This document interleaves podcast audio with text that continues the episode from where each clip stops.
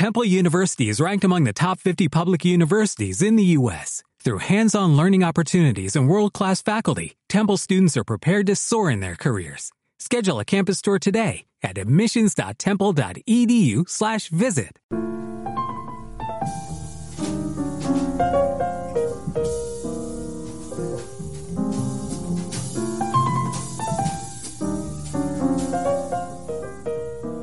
Voces y huellas. Los relatos de quienes han hecho de su vida una historia que vale la pena ser contada.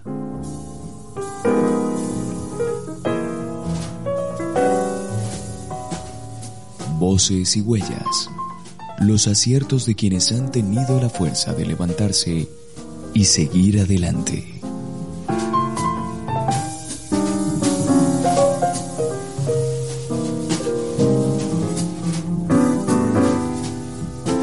Y huellas. Las luces y sombras de una vida que también puede ser la suya.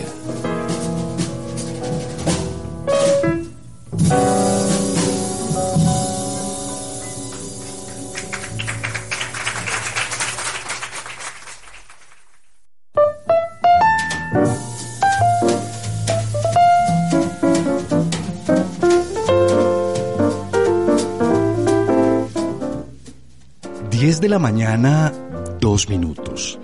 Y aquí estamos dándoles a todas y todos la más cordial bienvenida, como cada sábado que nos encontramos, para descubrir nuevas historias, nuevos relatos al oído de la ciudad. Hoy es sábado 24 de octubre de 2020 Saludamos a quienes se conectan a través de la frecuencia modulada 88.8 y a quienes lo hacen a través de nuestro sitio en internet www.pacestereo.com. A ellos, buenos días, buenas tardes, buenas noches.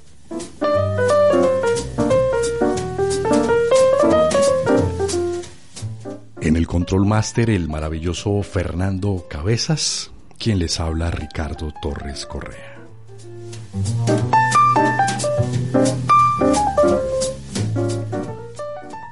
Hoy tengo el inmenso placer, el honor de poder conversar con alguien a quien vengo escuchando hace muchísimo tiempo. Y vamos a tratar junto con él de desentrañar un poquito esos misterios de la radio, eh, ese trabajo maravilloso hecho con las comunidades en distintas regiones del departamento, su experiencia docente formando comunicadores sociales y periodistas en la región y en otros lugares del país. Estoy hablando de Julio Lezama. Julio, gracias por estar con nosotros esta mañana, por aceptar la invitación. Bienvenido. Ricardo, muchísimas gracias a ti por la invitación. Eh, muy buenos días a todos los oyentes de Paz Estéreo 88.8. Para mí es un gran placer estar aquí compartiendo este espacio. Eh, y sobre todo desde el momento en que sonaron esas notas de jazz, como que entra o no, esto como que es puede funcionar. sí. sí, qué rico, qué rico estar aquí eh, charlando en esta mañana eh, fresca que está haciendo aquí en Ibagué. Entonces, de verdad que para mí es muy bueno, muy grato estar aquí contigo. Estupendo. Y no sé si comenzar con esa imagen. Sí, vamos a comenzar con esa imagen. Te decía que hace, no sé, tal vez 15, eh, 20 años, tomaba un taxi desde el barrio La Pola hacia mi casa eh, en la noche. Y el taxista, un señor, eh, tenía sintonizado Tolima FM estéreo. Y yo estaba acostumbrado a escuchar música romántica hispanoamericana. Y de repente había allí un espacio de música americana eh, y algo había hecho un primo mío, que de hecho fue el invitado hace ocho días, envenenándome con esas notas del pop norteamericano, anglosajón, y, y me cautivó. Me cautivó tu voz, la manera de, de, sentarte frente al micrófono, el respeto por la audiencia que se notaba en la exquisitez con la que tú presentabas esta música. Y me quedé para siempre en el pop americano, en el pop del Reino Unido especialmente, eh, hasta hoy. Cuéntame cómo desentrañemos ese misterio de la voz detrás eh, de todo esto maravilloso. Bueno, eh, Ricardo, yo te voy, a, eh, te voy a, contar porque sin duda alguna esto de la radio pues es muy anecdótico y, y, te voy a contar cómo llegué yo a la voz del Tolima FM estéreo. Correcto. 96.3. Así es. Que era la emisora. Eh, cuando yo terminé mis estudios en Bogotá, estuve trabajando en el diario El Espectador, luego me vine a trabajar aquí, eh, llegué a a hacer un contrato, a terminar una serie de, de videos de la división técnica del Comité de Cafeteros y pues escuché una emisora eh, que me gustó, con una muy buena programación. Mm, me, me gustaba mucho y, y ya te cuento eh, por qué me gustaba mucho. Entonces yo fui a hablar con doña Carmen Lacerna. ¿Cómo no? Que era la dueña de la emisora, de las dos, la voz del Tolima y la voz del Tolima FM Estéreo. Entonces yo le dije, habían de pronto, digamos, en la mañana un, un, una serie de, pues de, de, de géneros musicales que no eran tan taquilleros. Eran buenos, sí, eh, pero no eran, digamos, esos géneros que, que vendieran fácilmente. Música italiana, francesa, portuguesa, que a mí me parece muy, muy bonita. Por eso, digamos, cuando escucho el jazz, porque es una lástima que el jazz vaya cada día como desapareciendo de las parrillas de programación de las emisoras que están en, en la frecuencia modulada eh, en, en, Colombia. Eh, y digamos, cuando mueren personajes como Bernardo Hoyos, uno dice, uy, como que como que cada vez se va, ¿sí? Se va a sentir más esa ausencia.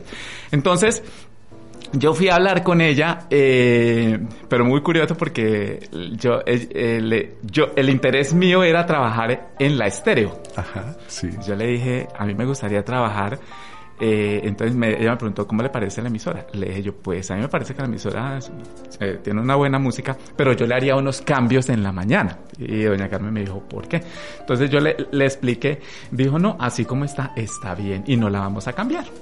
Entonces me dijo, por ahora no hay posibilidad de trabajar en la emisora, en, en la FM, pero sí necesito un, un periodista para la AM. Voz del Tolima. Para la voz del Tolima. Entonces dije yo, bueno, pues sí, listo. Entré a trabajar ahí con Edgar Antonio Valderrama, un hombre que sabe muchísimo de radio. Uh -huh. eh, y pues eso me sirvió obviamente pues para entrar en la emisora, ¿no? Sí. Ya estando ahí, a los pocos meses, eh, tuve la oportunidad de empezar el programa. Ajá. Entonces para mí eso fue fantástico. Eh, ¿Por qué me gustaba la emisora? Y ahí es donde te digo que hay una explicación, porque es que quien contribuyó al montaje de la voz del Tolima FM Estéreo fue Enrique París. Por favor, claro, eh, claro. Que trabajaba, que venía de Caracol Estéreo, Imagínate. entonces era era eso. Se notaba entonces. Claro, eso, claro, claro, que se notaba. Se notaba, por ejemplo, digamos, eh, muy marcada la, la, la, presencia de artistas como Sting, por ejemplo, uh -huh. ¿sí? Uh -huh. Eh, y en la mañana, entonces él trabajaba algo que era, bueno, eh, eh, doña Carmen siempre fue muy respetuosa frente al cumplimiento eh, de lo que establecía la ley, de los porcentajes que había que cumplir de la música. Entonces, por eso uno escuchaba en la mañana muy temprano música colombiana para cumplir con la cuota de música colombiana que había que, que cierto, que tener. Y, y, poco a poco, entonces, entonces en la mañana eh, se hacía, digamos, esa unión eh, y era música suave, suave. Inclusive que a mediodía había un, hubo una, un, un, tiempo, un espacio que era música clásica, que de pronto uno decía, bueno, eso sí como que ahí no. Entonces, mm. luego después, pues, eh, digamos también es una serie de aprendizajes. Eh, mmm, ya entonces, digamos, se reestructuró la programación eh, y a mi experiencia fantástica, maravillosa. Eh, el cubrimiento de muchos eventos que se hicieron aquí, uh -huh. cuando vino a Terciopelados. Claro. Y se claro. presentó aquí en el, eh, en el Teatro Tolima. En el Teatro, no, no, abajo en el, en el Coliseo. En el Coliseo de las Piscinas. Es decir, que estamos hablando de finales de la década del 80. Exactamente, imagínate. Y lo mismo, en el Teatro Tolima estuvo uno que ese me pareció muy, muy bonito. Me tenían planillado, pero yo inclusive no, no, no, de eso de que no, no los había escuchado, Sí. entonces eh, no, no tenía como el referente, pero sí tenían eh, en un reconocimiento a nivel nacional que fue, era Noches de Liverpool, creo que se llamaba. Claro, que hacían los covers de los Beatles, bogotanos, ¿no? Sí, sí, sí, sí, buenísimo, buenísimo. Y me pareció, uy, súper, una cosa maravillosa. Eh, entonces, a- así fue que, que llegué ahí, a ese espacio. Estupendo. Estuve mucho tiempo, em, creo que, pues básicamente mientras estuve aquí, ah, ah, bueno, hasta cuando la emisora, pues desafortunadamente se acabó. Eh, y pues entonces eh, se tomó la decisión de que se le arrendaba a, a Caracol. Sí. em, y bueno, ya entonces desafortunadamente eh, eh, pues se terminó el, Sí, el trabajo. cambiaron el rumbo, digamos. Le cambiaron ¿no? totalmente el rumbo. Yo sí considero que hace falta en Ibagué un tipo de esa emisora. Sin duda, y nos haces falta tú en la radio, seguro. Muchas gracias. Seguro, seguro.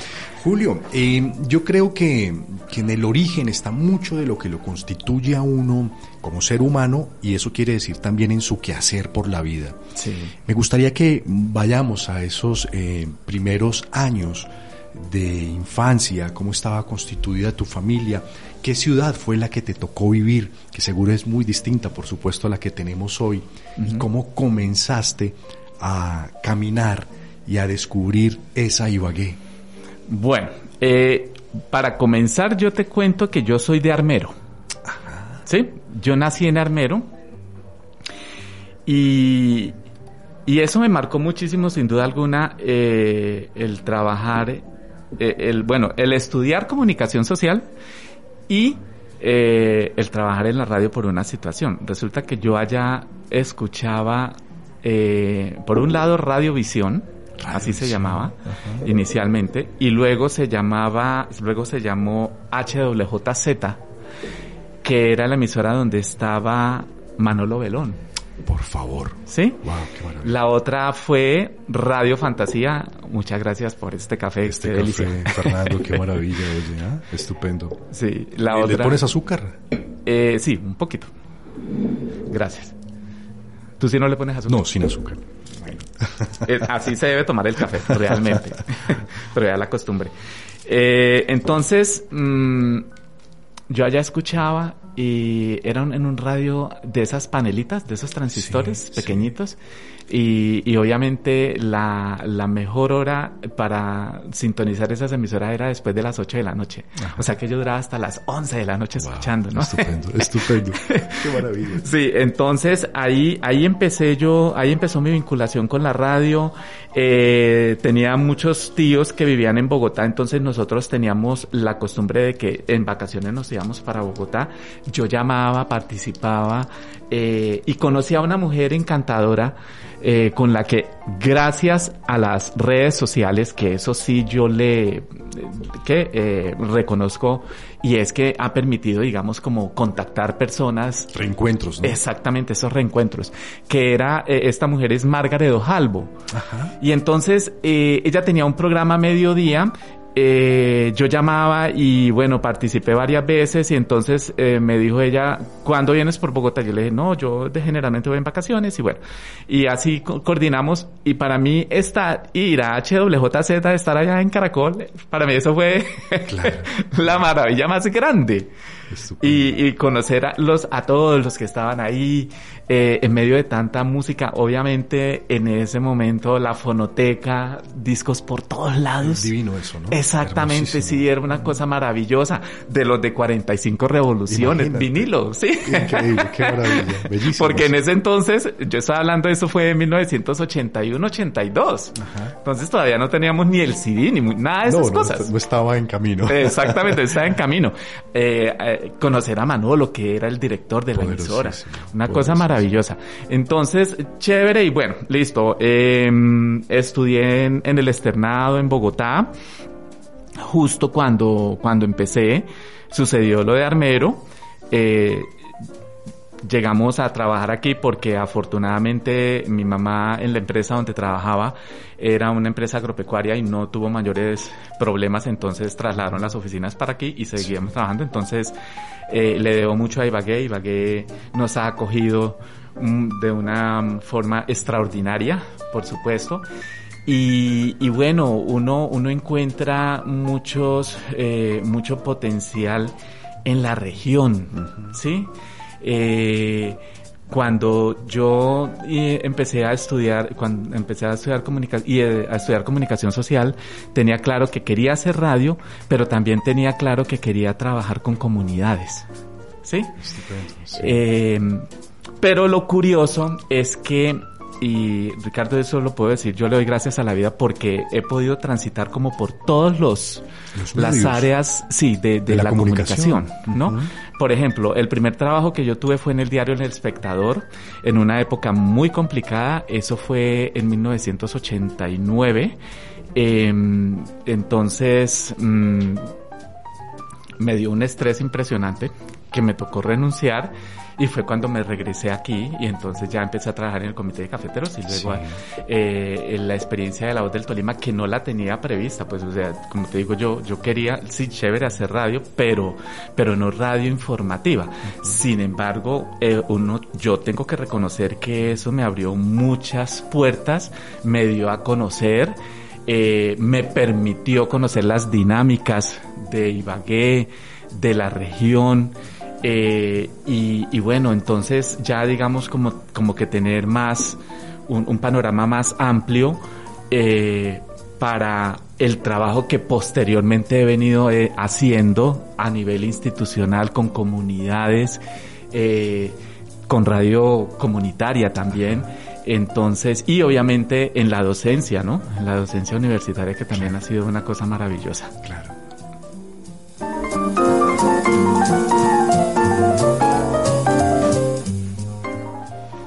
Julio, permíteme preguntarte por ese tránsito armero Bogotá, eh, tu ingreso a la Universidad Externado de Colombia, ¿supuso de alguna forma eh, los eventos de la catástrofe natural, por supuesto, una fractura eh, para vos en, orden sentimental, emocional?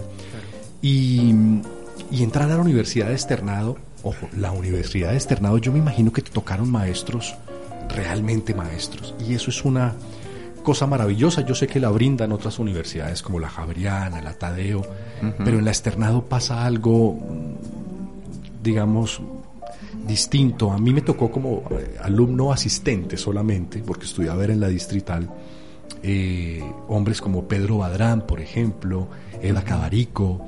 Eh, ah, Eda. Maravilloso, te, te correspondió como maestra. claro, claro además, mira, eh, Ricardo, lo que tiene el externado, y es que eso sí uno tiene que reconocerlo, dice, eh, dentro de los postulados del, externado es precisamente la libertad de pensamiento, y allá lo hay. O sea, tú como estudiante te puedes parar y le dices al profesor de manera muy respetuosa, señor profesor, no comparto esta opinión por esto y esto y esto, y si tú lo, digamos, lo justificas, muy bien, a ti te respetan la opinión. Sí. Entonces, eh, creo que eso, y, nos tocó un padre al que recordamos eh, con mucho cariño. Mira, yo estudié con Juan Roberto Vargas, Ajá, estupendo, el, el, director de Noticias Caracol. Y nosotros siempre tenemos un chat de todos, Alexandra Falla, que está en la Fundación Patrimonio Fílmico. Sí, sí, eh, entonces, eh, mantenemos Diego Suárez, que también está en CMI, eh, Juan Carlos Mateus, que también está dentro de los que están en medios, ¿sí? Y los otros están como en la parte institucional.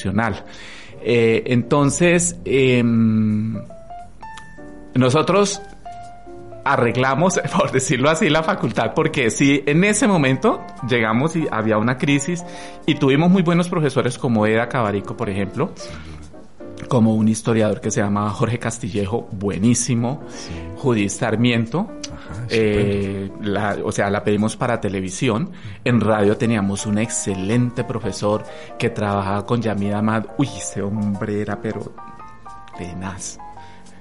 Nos decía, o sea, nos, nos decía, bueno, ustedes para la próxima clase, la clase era a las 7 de la mañana, les decían, tienen que irse a una estación de policía a buscar una noticia y me llegan con la noticia a las 7 de la mañana.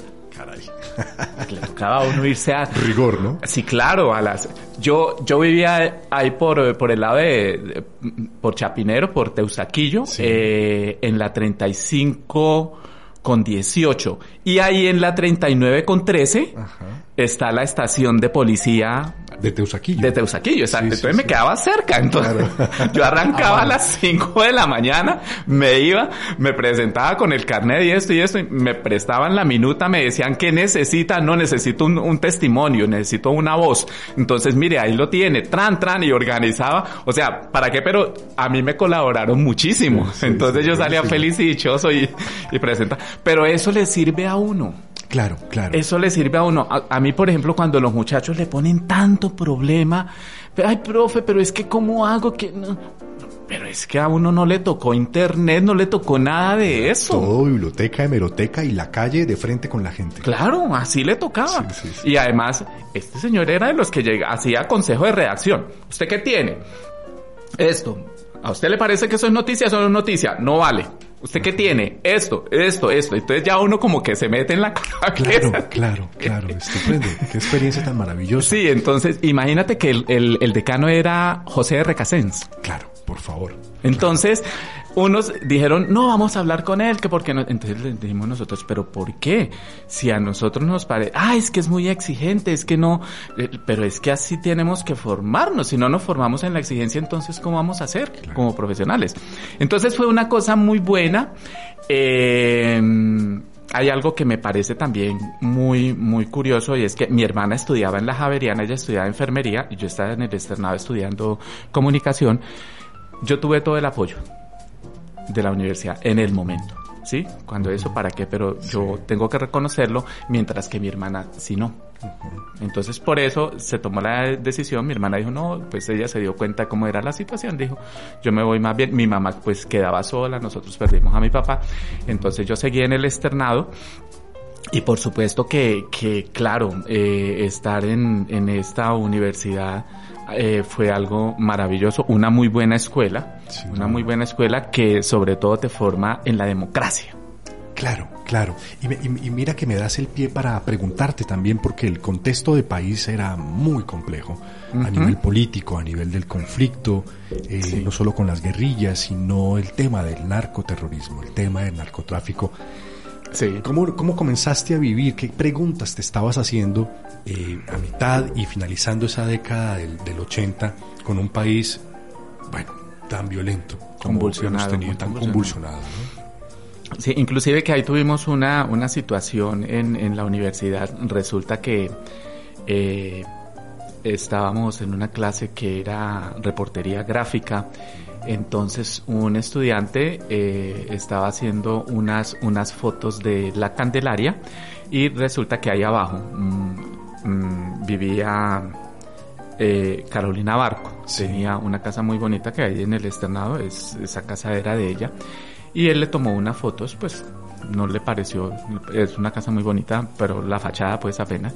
Y entonces eh, se le vino el ejército encima y él, ¿qué hizo? Pues salir corriendo pues para la universidad. Y obviamente ahí llegó el ejército disque a buscarlo. Eso se formó el problema más impresionante porque, ¿no? Claro. Eh, entonces, eh, y bueno, uno se da cuenta y, y ahí es donde uno dice el, el papel tan grande que uno tiene como profesional, ¿no? Y yo te contaba que el, el- el primer trabajo que yo tuve fue en el diario El Espectador. Eh, una cosa muy buena, o sea, cuando tú ves en un artículo que sale en el, en el espectador y que lleva tu firma, Poderoso. es una cosa que Sí, uno dice, sí. uy, esto Claro. sí, qué responsabilidad tan grande. Seguro, claro. ¿Sí? Pero más aún cuando eh, un Man- don Manuel Drefner, que era el que hacía, el que generalmente escogía algunos temas y los comentaba, y entonces alguna vez comentó una columna que yo hice, un, un, un, una nota. Entonces dice uno, uy, pues... Aquí pasa algo. Aquí, aquí pasa algo y algo bueno, porque sí. Maravilloso. Entonces, pero, pero el, el problema fue ese precisamente. Uno estaba, digamos, yo llegaba casi siempre a las 10 de la mañana, aunque el turno mío era de 2 de la tarde a 10 de la noche, cerraba periódico, que esa es una experiencia brutal. ¿no? Armarlo sí, pues no como ahora con en internet, que en el computador, sino era con las hojitas y que me cuadre bien el espacio y todo eso. Eh, pero entonces, digamos, eh, siempre nos pedían que, que pues llegáramos antes por si cualquier cosa. Y efectivamente, uno estaba almorzando cuando le decían, bueno, listo, vaya con el fotógrafo que se presentó una situación en tal parte y esto y lo otro. No le daban a uno mayores datos y entonces le tocaba a uno mirar a ver qué era. No había celular, nada de ese tipo de cosas. Claro. Entonces, eh, sí era el trabajo de, de estar con la gente permanentemente. Sí. Estar con la gente permanentemente. Eh, pero siempre pensé, yo, yo no, yo digamos, a pesar de que estaba ya en Bogotá, yo pensé siempre en la región. Uh -huh. ¿Sí? ¿Sí? En la región. Algo que me marcó muchísimo es, bueno, obviamente, y pues uno lo supera, es que digamos, eh, tú te levantes y, y, y, y digas, bueno, me toca quedarme aquí y no poder decir uno, ah, me voy para mi pueblo. Ajá, pues porque sí. ya no está el pueblo ni claro. la casa, ¿no? ¿Cómo eh, cambia eso, no? Durísimo. Sí, es, es supremamente duro, mm. pero, pero igual, entonces, eh, conocía muy bien el norte del Tolima, porque mi papá trabajaba en una empresa de fumigación aérea, era el administrador, entonces teníamos la posibilidad de ir. Y, y bueno, pues cuando yo llegué aquí, eh, llegué a Pro Haciendo, sí. que me pareció estupendo, maravilloso, pues porque... Como el brazo social del comité, ¿no? Exactamente, sí. Eh, en Jorge Humberto Jiménez, el maestro Jorge sí, Humberto Jiménez, sí, él creó eh, la unidad de educación y comunicaciones de el comité de cafeteros, que ahí era donde se trabajaba absolutamente los medios de comunicación, el programa radial, la parte de video, todo, toda esta parte entonces era, era un, una, un, un proyecto bien interesante. Y, y, yo recuerdo que lo primero que yo empecé a trabajar un primero de noviembre, uh -huh. allí, ¿sí? Y entonces, eh, ese, eh, el primer trabajo que, que fuimos a hacer fue unos videos sobre huertas en planadas. O sea que el primero de noviembre de ese año, recuerdo ya, eh, tuve que estar allá en Pro haciendo que era abajo de Almacafé. Sí, claro. La claro. casa esa grande. Claro, bellísima, bellísima. sí. E ir a planadas, cuando ir a planadas era hablar de casi 12 horas de viaje. Exactamente. Entonces imagínate que estuve allá como a las 2 de la mañana porque salíamos a las 3. Ajá. Qué maravilla. No, no, no, no, no. Entonces eso fue e, ese, esa experiencia inicial por eh, en Pro Haciendo fue maravillosa. Eh, fue trabajar porque había que cumplir, había, había, es decir, entre noviembre y diciembre había que sacar una cantidad de productos que, que estaban colgados. Uh -huh. Entonces fue viajar y eso sí me lo dijo el maestro Jorge Humberto, es usted aquí va a venir a su de vez en cuando a cambiarse a cambiarse a la maleta y listo sí. entonces eso fue un fue muy rico eh, tengo la facilidad de trabajar con las comunidades, además que me gusta, uh -huh. me gusta mucho. Eh, y, y, bueno, y, y, después de eso empieza el trabajo en la radio, ¿no? Paralelo. En, el, casi eh, paralelo, por Casi decirlo. paralelo, sí. Uh -huh. eh, en la radio informativa. A conocer también, digamos, digamos, ya desde la perspectiva de, de cómo se manejaba la información eh, la región, sí. ¿no? Entonces, eh, yo recuerdo que mis compañeros ahí en ese momento eran Gilberto Buitrago. Qué maravilla. Y Humberto Briñez. Claro, claro, lo recuerdo, sí, sí, sí, sí. entonces, claro, el recién llegado, entonces ya eh, generalmente aquí cuáles son como las eh, las instituciones en, que dan la información. La alcaldía, por un lado, entonces uno cubría alcaldía, todo lo que era municipio, y el otro gobernación. Sí. ¿no? sí entonces, sí. básicamente, sí. entonces a mí me dijeron, bueno, vamos a ponerlos a trabajar gremios económicos. Entonces resulta que en ese momento, pues gremios económicos, pues sí, estaba la ADT, la ANDI, bueno, eh, y e institutos descentralizados. Entonces, bueno, dije yo, pues yo acepto, claro, rico, me parece, y bueno, es coger y mirar, tran, tran, llamar, quién está, bueno, qué hay, bueno. Y recuerdo mucho que, que ese primer día eh, logramos chiviar a las otras emisoras porque entre los que me habían dado eh, estaba el ICA. El ICA, claro, y conocías. No, eh, yo llamé, entonces pregunté qué, qué, qué noticia, entonces me dicen, no, pues estamos preparando y hoy vamos a sacar un alerta una alerta roja porque hay eh, fiebre abstosa, unos brotes de fiebre abstosa en el sur del Tolima y eso. Entonces dije, pues ahí está la noticia. Claro. Y esa fue con la que abrimos.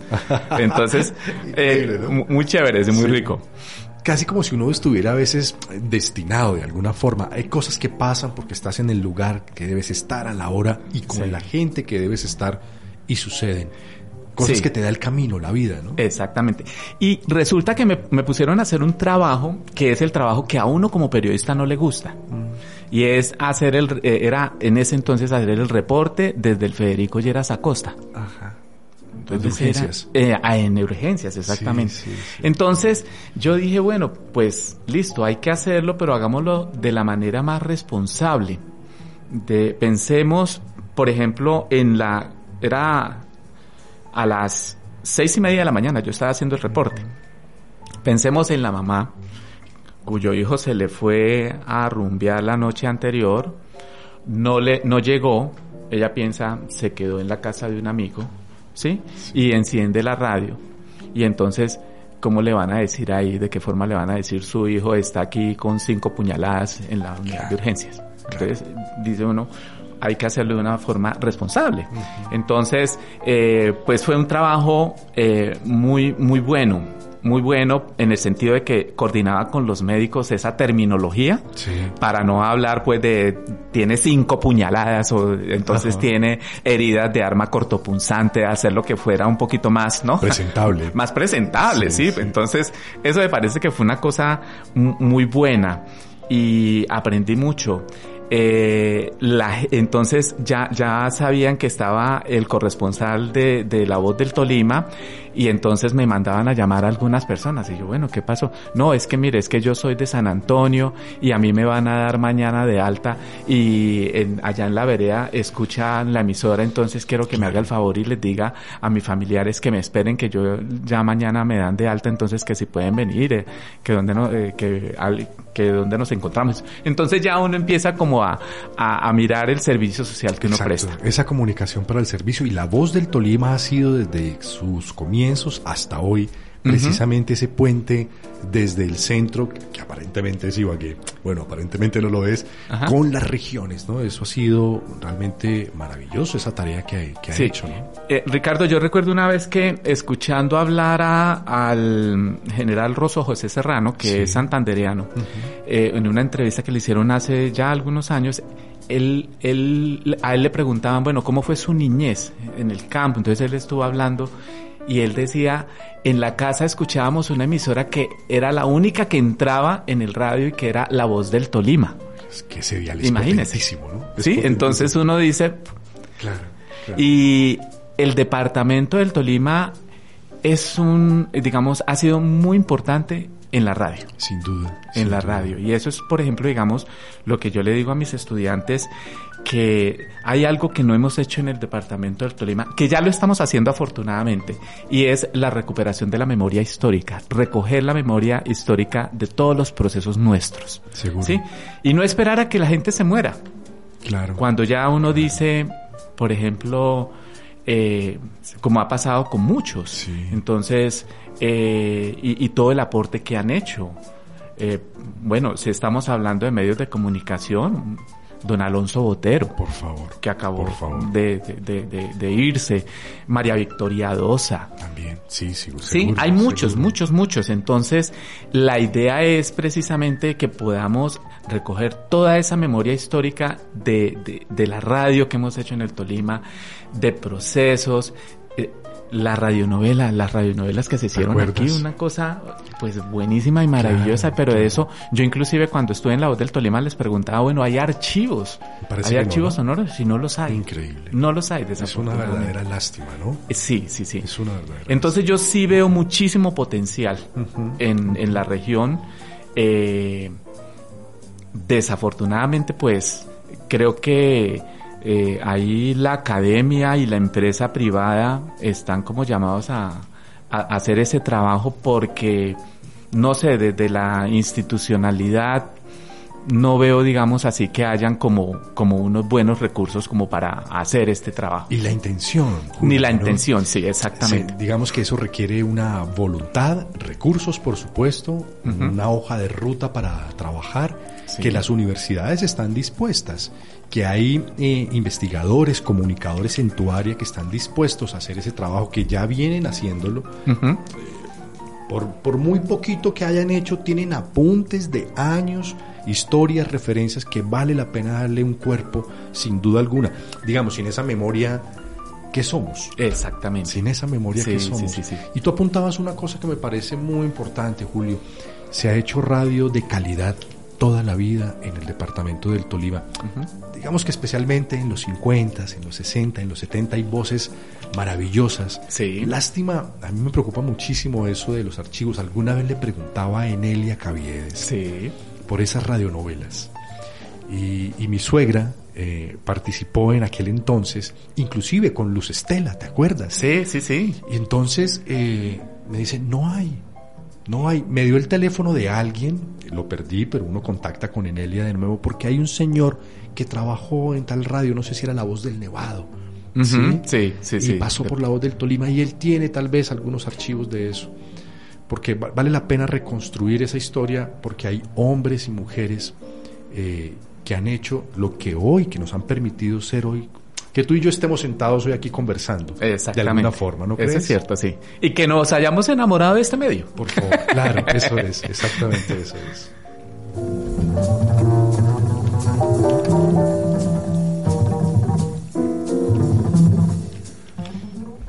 10 de la mañana, 36 minutos. Estamos eh, conversando, escuchando los relatos con muchísimos sentidos de Julio Lezama, comunicador social y periodista. Eh, un hombre que ha trabajado en distintos momentos de la radio en el departamento, también en la radio en Bogotá. Y yo quiero que hablemos de ese paso, por ejemplo, por Universidad Javeriana. No sé si ahí te topaste con Juan Carlos Garay en algún momento. Eh, sí, sí, claro. Eh, bueno, la llegada a la Javeriana, e, esa es una, historia también.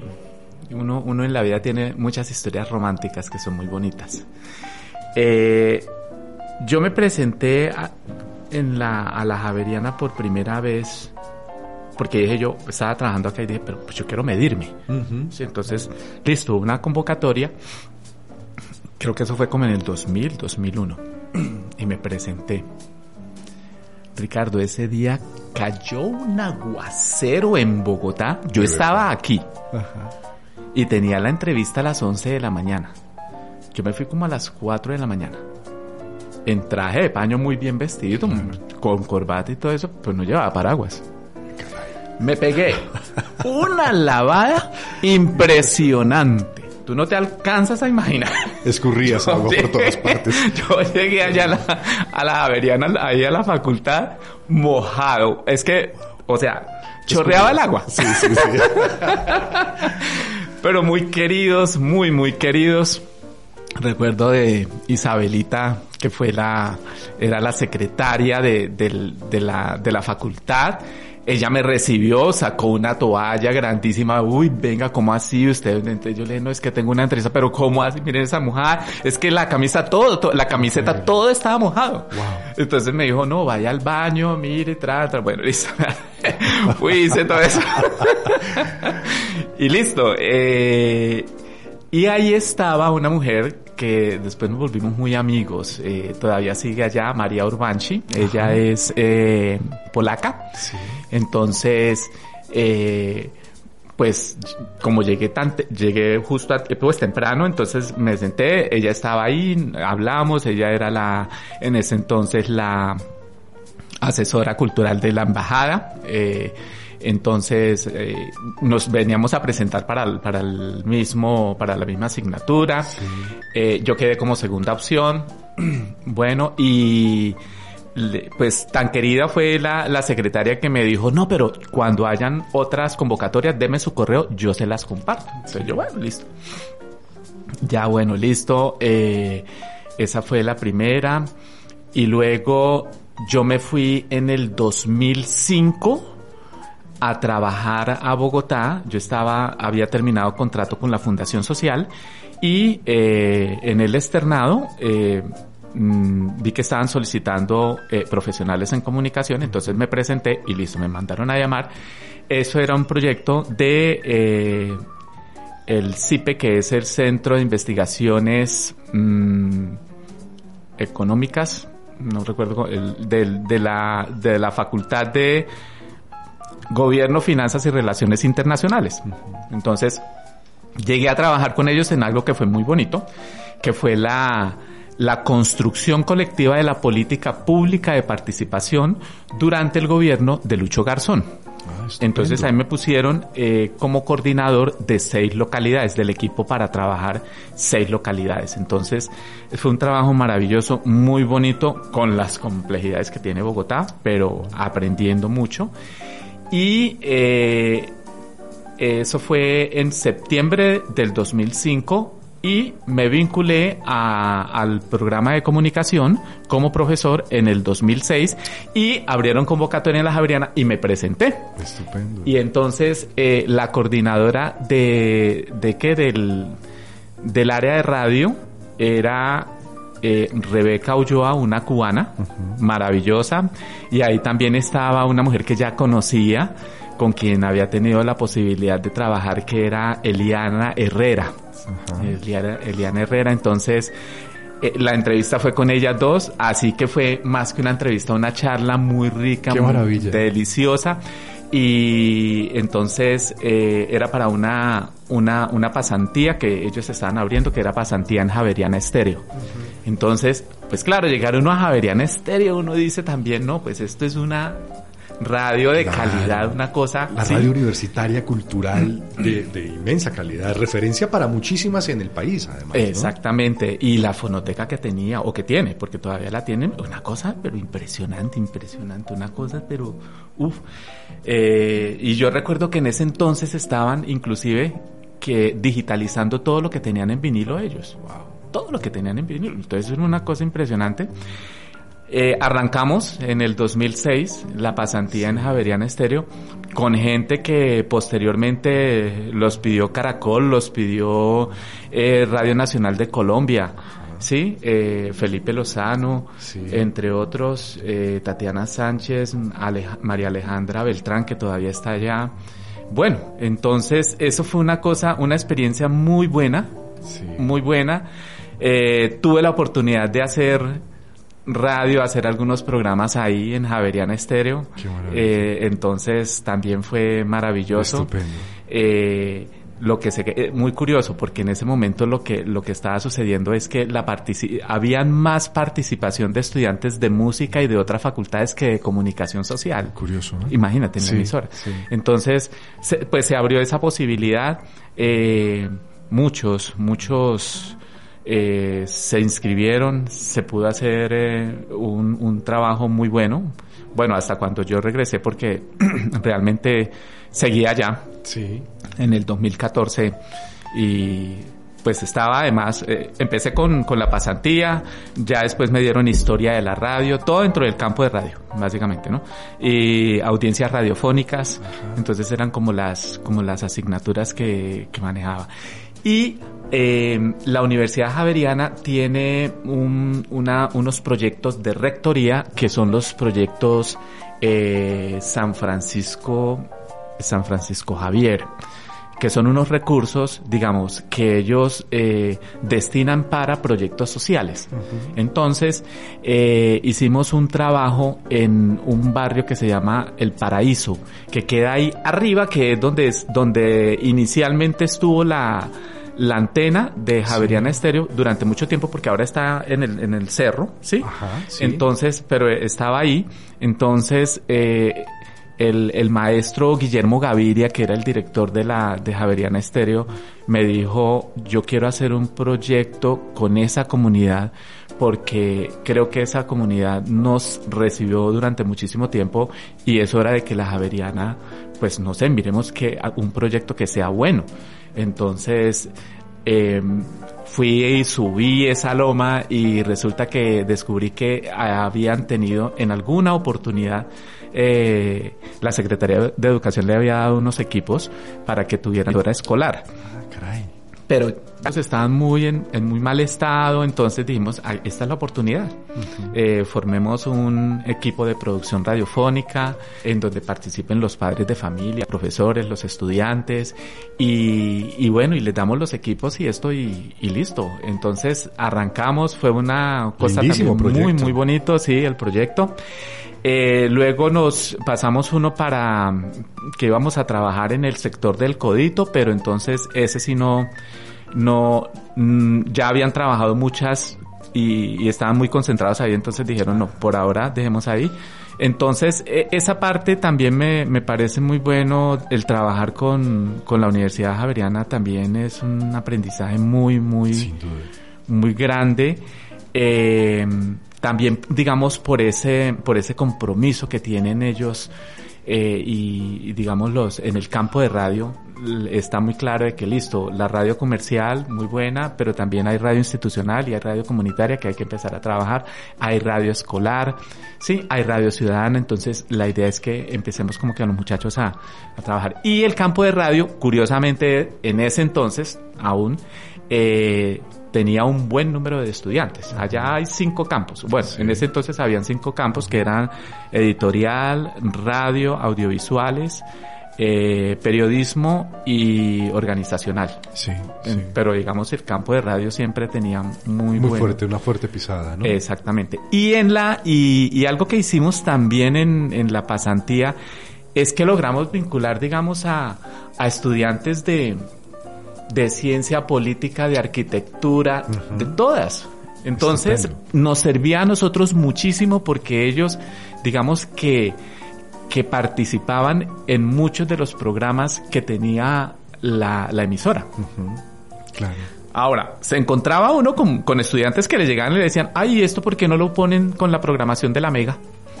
sí, claro, claro. Hay de todo, hay de sí, todo. De todo pero además lo curioso era, eh, eso era lo, lo bueno, ¿no? Porque yo siempre, digamos, esa sesión de, del recorrido de, sí, del tour que le hacíamos inicialmente y al fin del semestre entonces, eso lo grabábamos ah, en video, sí, el tour y todo eso.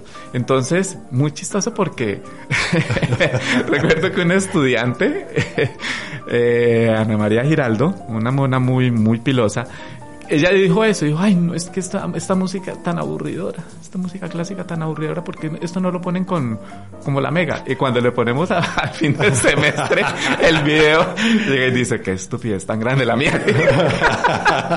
el espejo, ¿no? La referencia sí. inmediata. Yo no sé por qué, por qué, por qué se me ocurrió decir semejante brutalidad, dice. Pero aprenden, ¿no? Entonces, yo claro. creo que esa es, digamos, y eso es lo que le digo yo a, a la a la gente, a los muchachos es, la idea es que aprendan eh, de, de, de, la experiencia, de vivirla, ¿no? De conocer, de, digamos, no conoce, yo no conozco de jazz, por ejemplo, uh -huh. pero voy y miro qué hay, escucho, experimento. La inquietud, preguntarse siempre, Exactamente. Seguro, muy importante. Eso.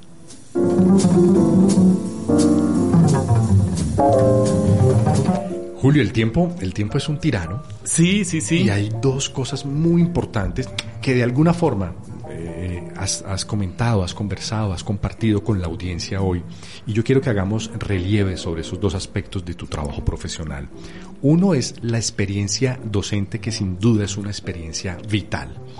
Porque hay allí, primero, una inmensa responsabilidad, ¿cierto? Hay una gran pasión por parte tuya de es un interés focalizado en que estamos formando nuevos comunicadores. Y decir nuevos comunicadores no es solamente, que parece muy sencillo, sentarse frente al micrófono, sino que hay muchísimos campos en los cuales eh, trabajar. Y, me gustaría que a través de, de, esa experiencia tuya como docente, eh, fuera en Bogotá y en la región específicamente, conversáramos un poco cuál es el yo no diría que el balance, pero sí cómo sientes tú, cómo palpitas lo que está pasando con estas generaciones. Eh, bueno, es que lo que sucede es que yo pienso que es un poco complejo, eh, digamos, por lo que le ha tocado vivir a, estos jóvenes, eh, con las nuevas tecnologías, con las redes sociales, casi que, y digamos que esa, esa tendencia, esa marcada tendencia de, de, hacer pública toda la vida, es, es un riesgo muy, muy complicado muy complicado. Eh, la realidad en las redes sociales es muy efímera. Sí, digamos, es el momento y ya. Después como que no, pero la vida, la vida es otra. La vida es otra. Em, yo creo que sí, eh, digamos, eh, ahí hay que hacer un trabajo, primero obviamente porque necesitamos sí formar un profesional que tenga la posibilidad, más que de manejar toda esta parte de, lo digital, que tenga la posibilidad también como de analizar, de analizar, digamos, esos mensajes que están llegando allí. Eh, lo digital, las redes sociales, eh, tienen algo que inclusive eh, cuando, cuando estábamos el siglo anterior, sí. es, bueno, la chiva o o mejor dejar reposar y hacer un buen análisis de la información. ¿Sí? que es lo, entonces, ah, no, pero el, director de noticiero dice, ah, es que es la chiva, a mí me interesa es la chiva. Pero se cometen muchas inexactitudes. Sin duda. Se cometen muchos errores.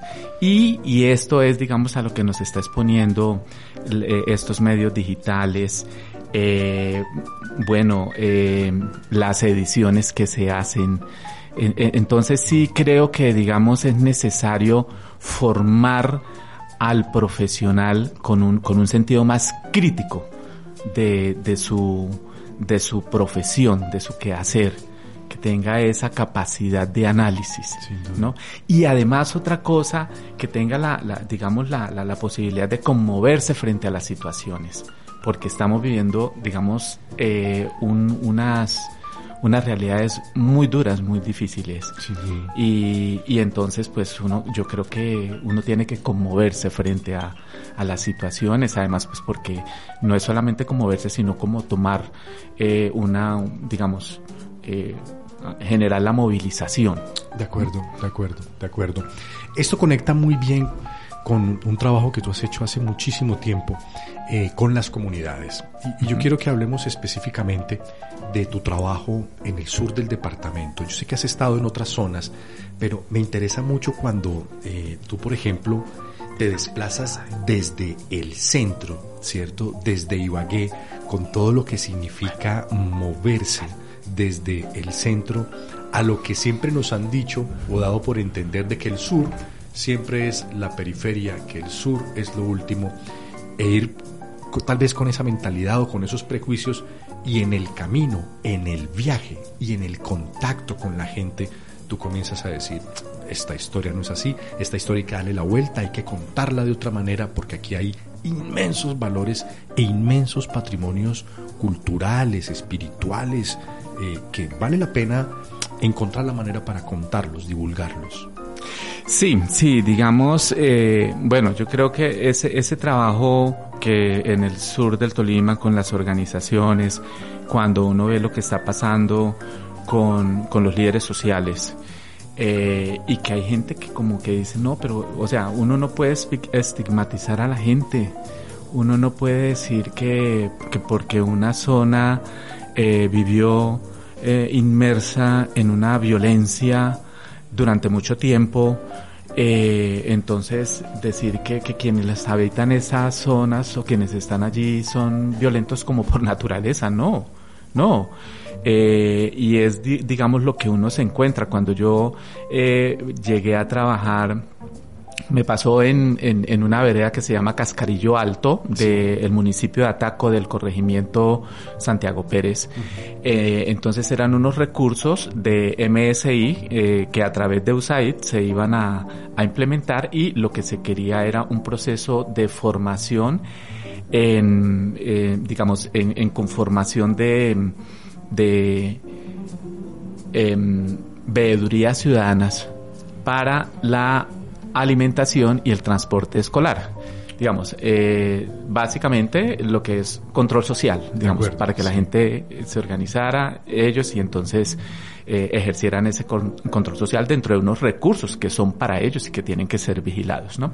Entonces yo llegué allí, eh, una de las condiciones que nos pusieron es que no fueran, digamos, que fueran eh, comunidades que fueran muy apartadas, ¿sí? Porque digamos, ahí en Santiago Pérez, pues es fácil porque está la ruta, entonces uno llega, entonces bueno, llegaba uno a Santiago Pérez y de ahí allá le tocaba irse en moto casi dos horas. Y entonces encontrar gente, muchachos, pues obviamente muy tímidos, eh, porque no, no estaban, pues no había otra institución que, que hubiera ido a, a capacitarlos. Entonces, eh, pero, pero hablando ya con ellos, un, día que me senté, entonces, bueno, les preguntaba que cómo era, que si las cosas habían cambiado, entonces decía, sí, pues porque ahora ya podemos caminar eh, tranquilos, porque antes eh, no podíamos porque eh, habían minas, entonces, eh, en los potreros, entonces no podían hacer, a veces podían asistir al, al colegio, otras veces no, dependiendo si los de las dinámicas del conflicto. Exactamente. Eh, entonces uno dice, bueno, esta gente tiene, merece la oportunidad. Sin duda. Merece la oportunidad. ¿Por qué no? O sea, y uno tiene que pensar, digamos, que el campo tiene que volver a ser seguro para vivir, pues porque es que de allá es donde vienen los alimentos. Todo. Todo. Eh, entonces, mm, digamos, eh, eso ya cuando uno está allí, yo, digamos, algunos amigos que son también, digamos, como del que un pensamiento distinto, yo le digo, no, es que en serio, que hay que ir, hay que mirar, hay que experimentar, porque, y vale la pena. Vale transforma esa experiencia, ¿no? Exactamente, mm. transforma. Eh, ¿Cómo le puede uno ayudar a, a esta gente? a mejorar sus condiciones de vida. Qué bueno, por ejemplo, digamos, eh, a ver, digamos, de dos estudiantes de ahí fueron fueron de ese programa Serpilo Paga. Sí. Y entonces, imagínense que eh, es, uno de estos estudiantes está estudiando en la Universidad de La Sabana. Imagínate la experiencia. Sí, claro. Poderosísima. Si no fuera por esa posibilidad, pues muy seguramente no habría tenido la, ¿sí? la oportunidad de, de ir allá con todo, digamos, pues porque el programa le pagaba absolutamente todo. Entonces, eh, ahí es donde uno dice, mm, hay que reconocer y, y, lo que tú dices, mm, hay que pensar más en región, que, bueno, digamos, eh, tener ese reconocimiento. El Tolima tiene algo muy bueno y es que mm, si uno va al norte, el norte es cafetero, el sur también, pero unas condiciones distintas. La cordillera. La cordillera. Porque, lo, porque quienes llegaron allí, quienes conquistaron, por decirlo así, esos, esos territorios fueron paisas, ¿sí? Eh, paisas que venían de Antioquia, mientras que en el, en el sur también fueron paisas, pero que venían de pronto de Pereira, del Quindío, ¿cierto? Otras regiones. Otras regiones, y se sumaron los, los que, eh, los opitas, los que venían del Huila, eh, entonces, eh, hay que, digamos, que yo creo que esa diversidad que tenemos es, es muy buena. Seguro, seguro. Y es muy buena y, y digamos que nos, a nosotros, por eh, la ubicación geográfica, eh, tenemos un, un potencial, el, el, el, departamento del Tolima, eh, digamos, eh, potencialmente juega un papel eh, dentro de la economía muy importante, muy importante, determinante, exactamente. Eh, entonces hay que aprovechar, hay que aprovechar toda esta situación que tenemos. Y la experiencia, eh, bueno, esa fue en, en, en, Ataco. Otra experiencia que también fue muy buena, muy enriquecedora fue eh, trabajar en Bilbao. Sí, sí, en planadas. Entonces yo trabajaba en Gaitania y en Bilbao, estos dos corregimientos de planadas y eh, corregimiento Santiago Pérez de, de, qué? De, Ataco. Igual, ¿no? Entonces estos chicos eh, muy inquietos, eh, muy comprometidos, como se dice vulgarmente, hicieron la tarea. Entonces, cuando uno tiene el encuentro o la reunión con el alcalde en donde quienes hablan son los estudiantes y presentan sus informes y le dicen al alcalde, mira alcalde, esto está pasando, tenemos estos problemas, tenemos estas dificultades, pero también tenemos estas fortalezas, tenemos esto, ¿sí? Entonces queremos aquí establecer unos compromisos, nosotros nos comprometemos, comprometemos algo y usted se compromete con nosotros, entonces ya la dinámica encuentra, ¿no? sí, claro, claro. Entonces eh, encuentra uno y, y bueno, eh, es, es, digamos eh, eh algo que, que, uno ah, se llena de satisfacción seguro, seguro. encontrar que deberían siempre he pensado eh, estas comunidades deberían tener más acceso a medios de comunicación. Claro porque sin duda alguna, Ricardo, un medio de comunicación le permite a una comunidad digamos, tener un nivel de desarrollo más grande, tener una visibilización, que se le reconozca, ¿sí? Entonces, eso es importante.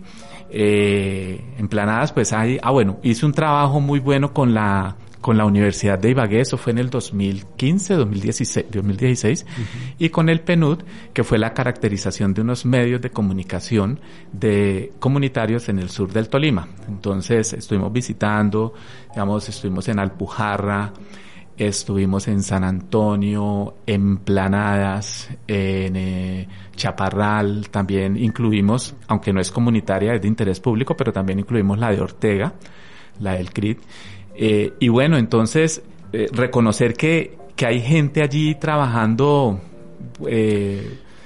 porque les Poniéndole el corazón a esto, participando, intentando cambiar esas dinámicas y qué bueno que desde las universidades, es decir, desde la academia o desde los entes territoriales, bueno, venga ese importante apoyo que es tan necesario, tan sí, necesario. Sí, igual también hay que reconocer el trabajo que viene haciendo la, la Universidad del Tolima eh, con, con las emisoras comunitarias, fortaleciéndolas.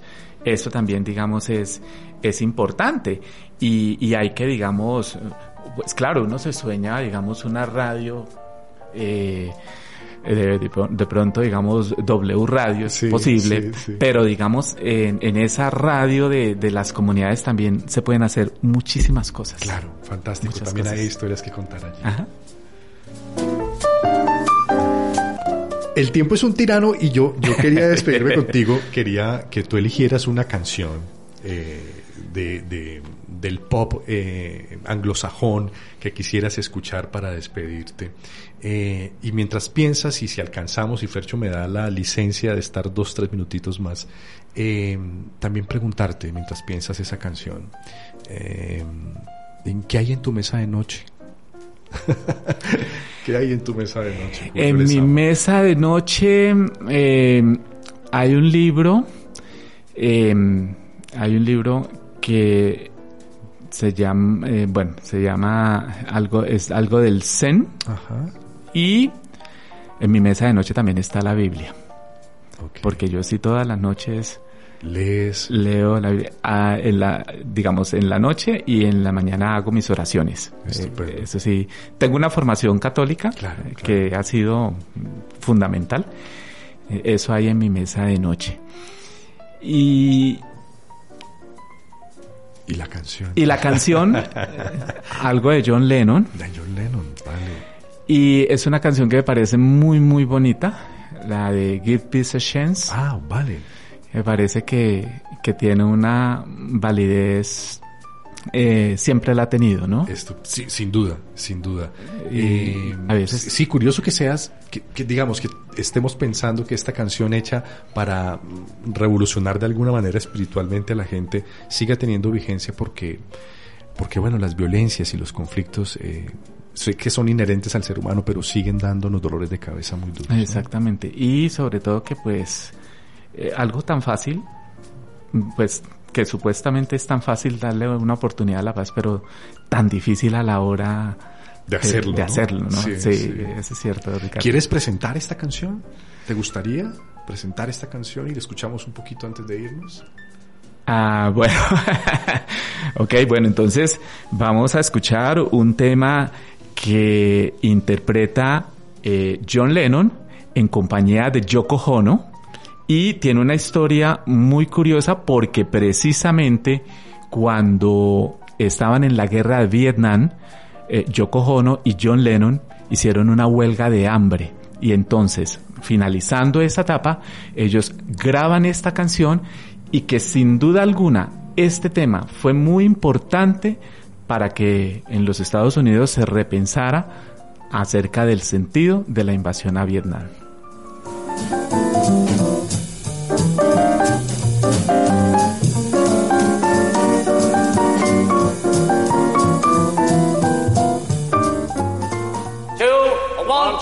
Three, four.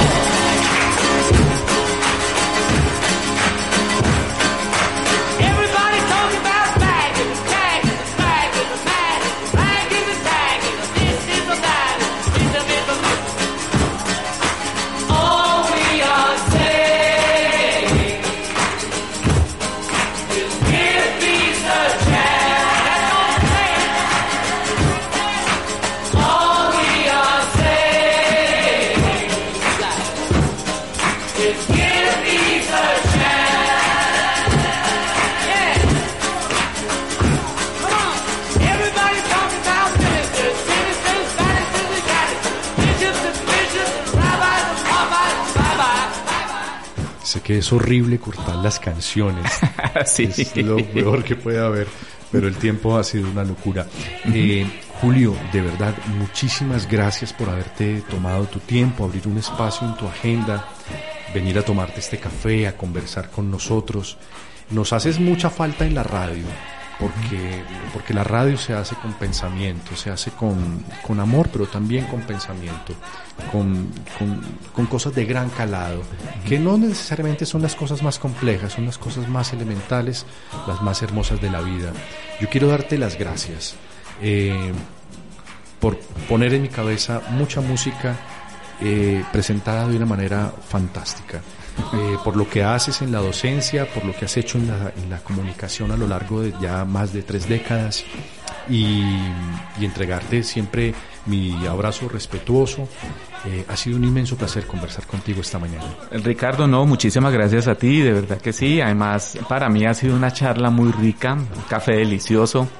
Eh, y bueno, en esta grata compañía, en este estudio tan acogedor, eh, no conocía y me parece muy muy bueno. Eh, y no mil gracias además pues porque yo creo que estas experiencias sirven y qué bueno poder compartirlas con, con la gente de Paz Estéreo. Estupendo. Mil gracias Ricardo. A ti, Julio Lezama compartiendo con nosotros estas historias, estos relatos de vida, de qué hacer. Eh, tan importantes, seguro que se han quedado en sus mentes y en sus corazones la conducción técnica de Fernando Cabezas, el maravilloso Fernando Cabezas que hoy nos ha brindado un buen control técnico y un fantástico café. A ustedes muchísimas gracias al otro lado de la señal por permitirnos entrar en sus casas y en sus corazones. Nosotros nos reencontramos el próximo sábado con otras historias, otros relatos al oído de la ciudad.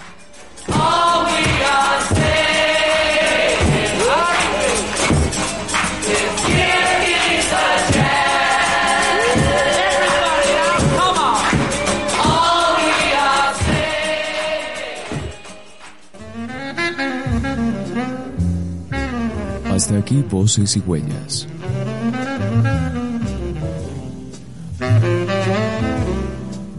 La próxima semana nos encontraremos con otro personaje, con sus historias.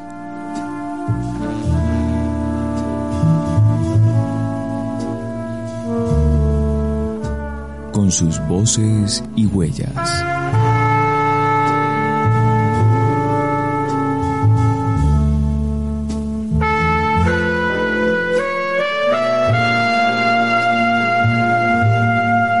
Hasta pronto.